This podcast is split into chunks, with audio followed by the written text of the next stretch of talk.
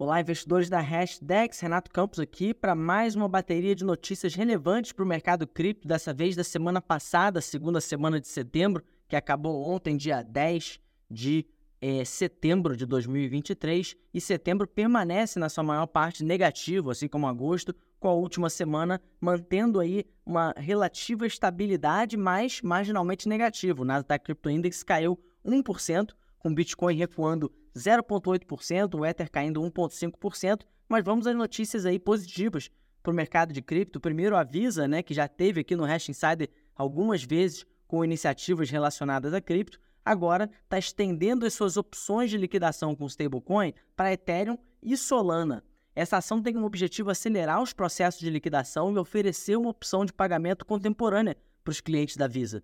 A companhia se associou a empresas de fintech para permitir que os comerciantes recebam pagamentos em stablecoin com o respaldo da Visa, destacando a tendência em curso dos gigantes do setor financeiro tradicional incorporando criptoativos em seus serviços.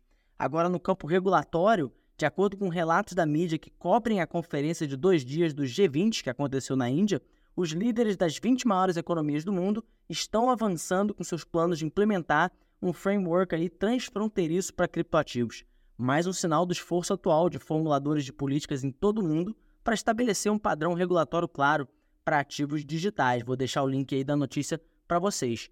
Por último, o grupo London Stock Exchange está planejando aí lançar um novo negócio de mercados digitais que permitirá transações mais rápidas, baratas e seguras, aproveitando a tecnologia blockchain. Essa nova plataforma se concentrará na tokenização de ativos como ações e títulos do governo, para permitir a transferência de propriedade por meio de blockchain. E isso aí é mais um exemplo de uma tendência maior de tokenização de ativos do mundo real que a gente tem observado aí nos últimos anos e aqui no Hash Insider também.